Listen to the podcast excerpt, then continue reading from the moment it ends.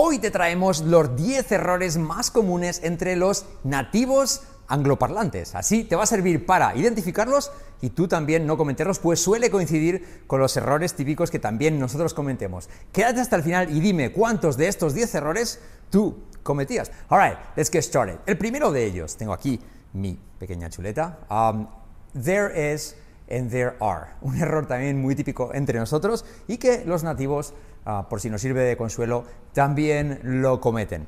Una frase típica, por ejemplo, es There's around 30 people. There's around 30 people. Ahí la tienes. ¿Cuál es el error?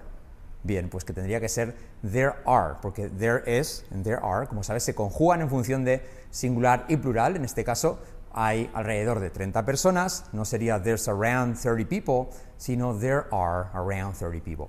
Personas o cualquier otra cosa que tenga que ser en plural, recuerda que there is es para singular, there are es para plural. Número 2, entre estos errores más habituales, tumbar, depositar algo y tumbarse, ¿vale? Lay and lie complicado este tema y que nosotros fallamos, pero ellos también. Y el ejemplo más claro es, por ejemplo, esta canción de Bruno Mars que dice, Today I don't feel like doing, doing anything, I just wanna lay in my bed. So, esta frase es la del error, I just wanna lay in my bed. Lay in my bed. ¿Por qué lay es un error? Porque tendría que ser lie, ¿ok? Y aquí muy rápidamente, tumbarse, cuando tú te tumbas, es lie, to lie. Pero cuando tú tumbas, por ejemplo, a alguien o depositas algo, ¿ok? Cuando afecta al objeto, entonces es lay, alright? Yes? So, la frase correcta sería I just want to lie in my bed. No lay, sino lie. ¿okay? Segundo error, la confusión entonces entre lie, tumbarse, o lay, tumbar a alguien o depositar algo. ¿Yes? Si quieres saber más sobre estos verbos, coméntame porque tienen su tela. Número 3, el error de you and me. El defecto típico o la frase errónea, aunque es muy natural, es, por ejemplo, Mary and me are going to the movies. María y yo vamos al cine. Mary and me are going to the movies. ¿Por qué?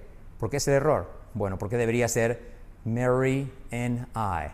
Los dos pronombres van en posición de sujeto, por lo tanto tienen que ser pronombres de sujeto en este caso no sería Mary and me, sino Mary and I.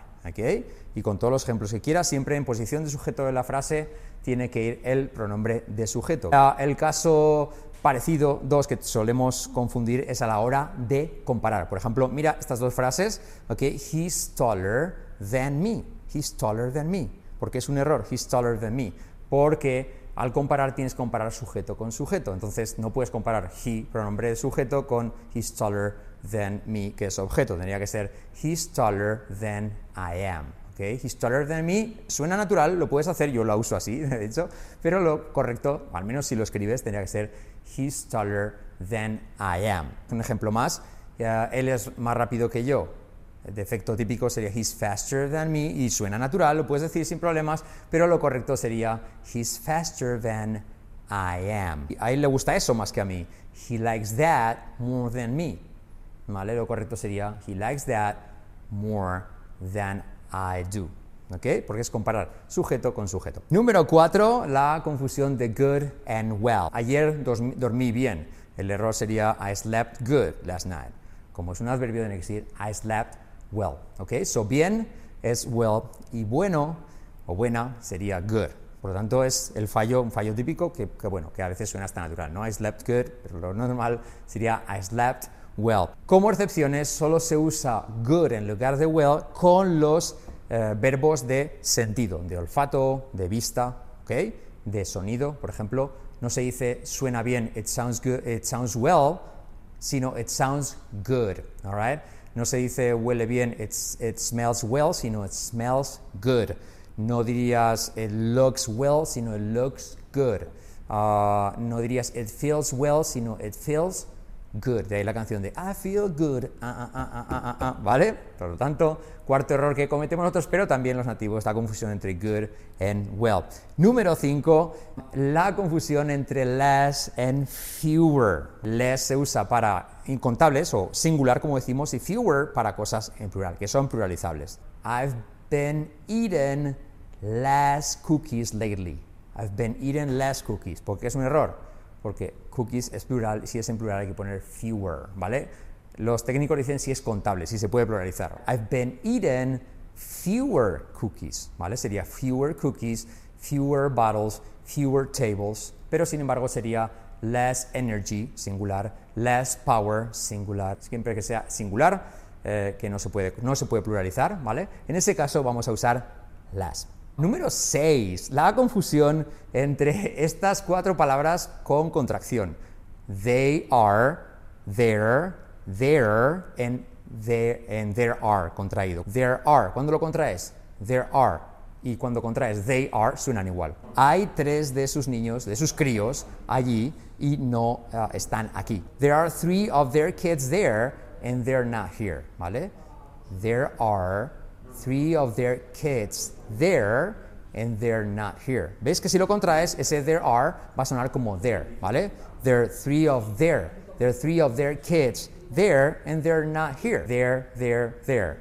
There are three of their kids there and they're not here. ¿Qué ocurre? Que los nativos cuando escriben esas palabras se lían enormemente. Entonces nosotros también podemos llegar a confundirnos. ¿Qué hay que hacer? Prestar atención que there are suena there, que they are suena there, que allí suena también there y que de ellos there suena igual. Por lo tanto, practica con esta frase, there are three of their kids there and they're not here. Suenan igual, pero se escriben distinto, es lo que has de tener más en mente, ¿vale? So, sexto error que cometen los nativos y nosotros también es confundir estas cuatro palabras, sobre todo cuando están contraídas.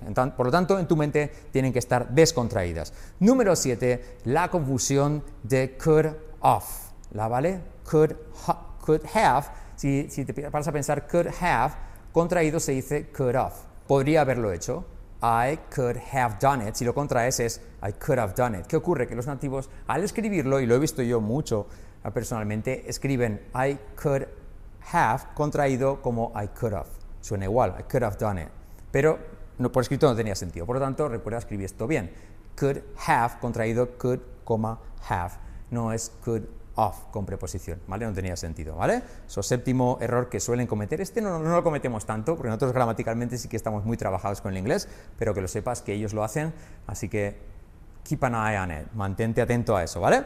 Número 8, la diferencia entre eh, perder y suelto. Perder es to lose y algo que está suelto, por ejemplo un diente o la, ropa que te queda grande, se dice lose, ¿vale? Un pequeño matiz de pronunciación, uno sería lose y otro lose. He perdido peso porque eh, los pantalones los tengo sueltos, ¿vale? So la frase sería I did lose weight because my jeans are loose. ¿Ves? Que son iguales. Se suenan igual, pero uno es con una O, otro es con dos O's. Básicamente esa es la diferencia, ¿vale? I did lose weight because my jeans are loose. ¿Vale? So, acuérdate, simplemente error sobre todo en el escrito, no tanto en el uso. So, keep an eye on that. Número 9, el abuso de la palabra literalmente, literally. De paso te explico cómo se pronuncia literally. Y es algo curioso porque ya lo puedes estar... Eh, lo puedes estar viendo, incluso mucha gente, sobre todo que se dedica a YouTube, ah, que lo usan un montón, incluso en español. Mucha gente que empieza a usarlo de literalmente, literalmente, todo el tiempo.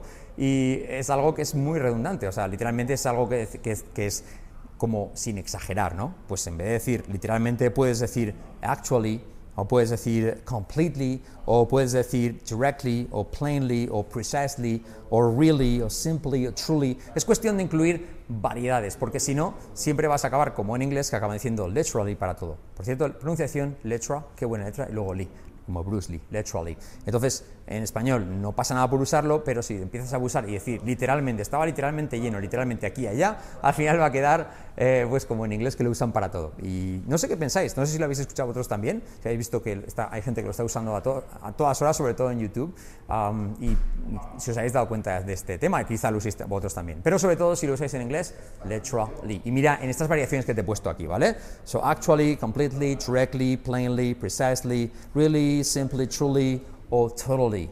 Totally. All right, you got it? All right, el número 10, error número 10 que ellos cometen, pero que nosotros también a veces cometemos, es el uso del subjuntivo, ¿vale? O sea, que tú puedes decir, um, if I was rich, si yo fuera rico, pero técnicamente en inglés tienes que decir if I were. ¿Por qué? Porque la marca de subjuntivo en inglés es usar were en todas las personas. If I were you, if you were, if he were, if it were. You got it?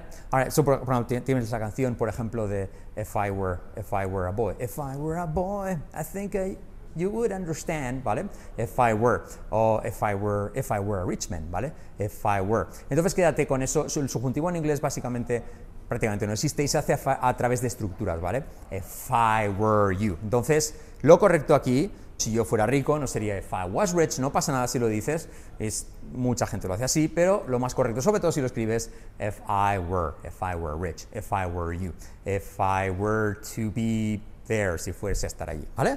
Entonces aquí tienes estos 10 errores que suelen cometer los nativos también cuando hablan en inglés o cuando escriben, que nosotros también cometemos y que te van a servir para tú identificarlos y no cometerlos. Coméntame, ¿cuántos de ellos cometías? Cuántos hacías. Uh, how many of these uh, mistakes you made, you guys? Let me know, suscribíos, compartid y abajo tenéis esa presentación gratuita, Cambia tu inglés en una semana, háblalo en ocho meses que va a cambiar no solo tu inglés sino también tu vida. Uh, echa un vistazo, uh, check it out and let me know what you think. Alright guys, see you later, bye bye.